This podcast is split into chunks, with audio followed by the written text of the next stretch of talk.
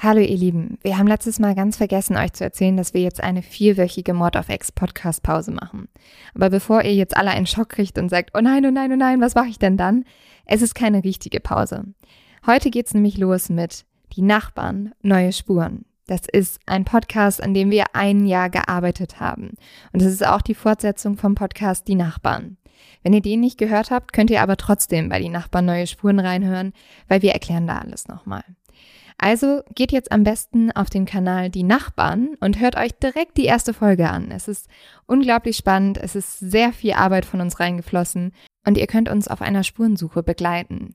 Wie dieser Fall aufgebaut ist, worum es geht und was wir gemacht haben, da würde ich sagen, hört doch am besten einfach mal kurz rein. Und dann geht am besten direkt zum Kanal Die Nachbarn und hört euch die erste Folge an. Viel Spaß und bis bald. Die Frage ist auch, äh, ist dann jemand krank im Kopf und merkt man sowas? Ne? Das, das, ich glaube, das hätte ich schon gemerkt als Ehefrau nach so einer langen Zeit, denke ich. Ne? Sitzt Andreas Daso seit über zehn Jahren wegen des Doppelmordes an seinen Nachbarn unschuldig im Gefängnis? Neutrale und rechtsstaatskonforme Ermittlungsarbeit sieht in meinen Augen anders Am aus. Am 17.04. wurde ja die Familie Toll ermordet. Waren Sie der Täter? Nein, ich war nicht der Täter. Darüber waren sich ja alle Beteiligten einig, es keinen direkten Tatnachweis gibt. Ein damals noch junger Mann, der eine Familie begründet hat, dass der auf die verrückte Idee kommt, jetzt die Nachbarn einfach auszulöschen.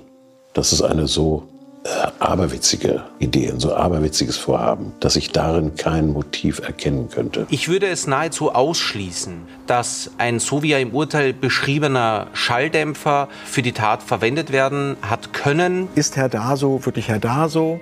Ja, oder hat jemand sozusagen diesen, diesen Account ja, also fremd verwendet? Was ist das für eine Justiz? Wo ist der Herrgott? Sag mir das! Sie tun alle so, als wenn es hat doch kein Mensch was getan, irgendjemand und, und ich kann das, nee Anja, es tut mir leid, ich kann das nicht, ich kann das nicht verstehen, nee, ehrlich nicht.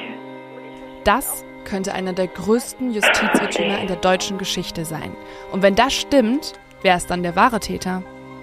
Wir haben am Anfang tatsächlich die Polizei zweimal gerufen, weil wir am Anfang dachten, Mensch, ist intern äh, Streitigkeiten. Ne? die hat bei uns ähm, geklingelt, Hilfe, Hilfe, Papa schlägt wieder. Die Frau Toll hatte dann auch Würgemales, hat auch die Polizei gesehen.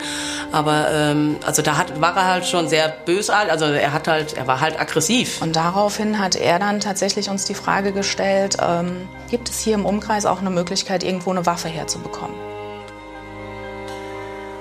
Wir haben neue Spuren gefunden, die den Fall komplett verändern könnten und die das Urteil in Frage stellen.